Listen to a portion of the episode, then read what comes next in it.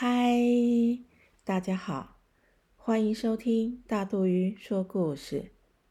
大肚鱼要分享的是《森林里的钢琴师》，作者大卫·李奇斐德，维京国际出版。我们来听故事喽。有一天，小熊在森林里发现了一个从来没见过的东西。这奇怪的东西是什么啊？他边想边小心翼翼地伸出短短胖胖的手掌。它发出了奇特的声音，这就是小熊和钢琴的第一次接触。时间一天天过去，春天、夏天、秋天，又来到了冬天。小熊每天都试着弹出不同的声音。慢慢的，小熊长大了，它比钢琴还高，变成大熊了。经过长时间的练习，大熊开始弹出美妙的音乐。它每次一弹，就觉得很开心。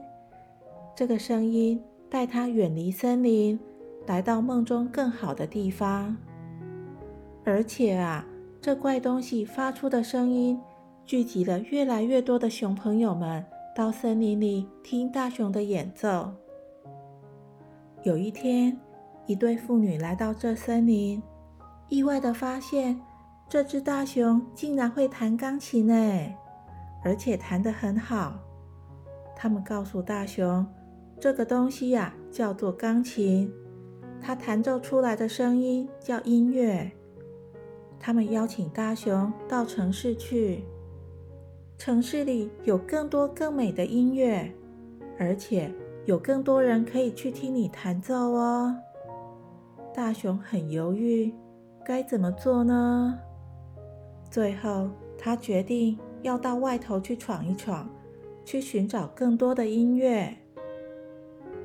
但每到夜深人静时，大熊坐在顶楼，仰望着星空，心里想着那座森林、那些老朋友，还有他的家。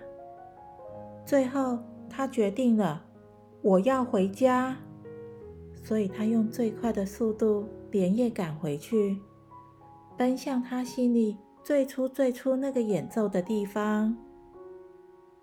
可是。熟悉的舞台一片空旷寂静，钢琴不见了，他的朋友也都不见了。大家生气了吗？没想到，哎，在树后面发现了以前的老朋友。老朋友看到他，一句话也不说，转头就狂奔。大熊好担心，一直喊着：“等一下，等一下！”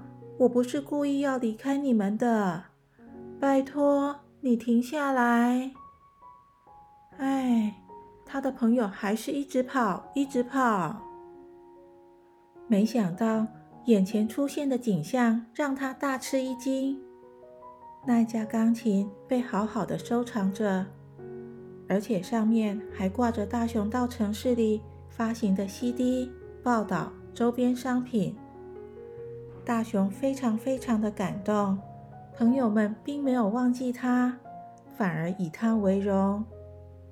这时他才明白，无论他去了哪里，做了什么事，这群朋友都在远方关心着他，与他同在。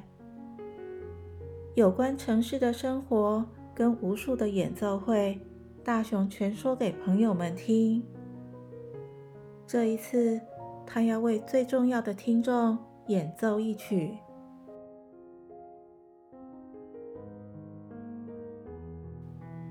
咦，小朋友，珍贵的友情是用金钱买不到的。故事结束了，下次见，拜拜。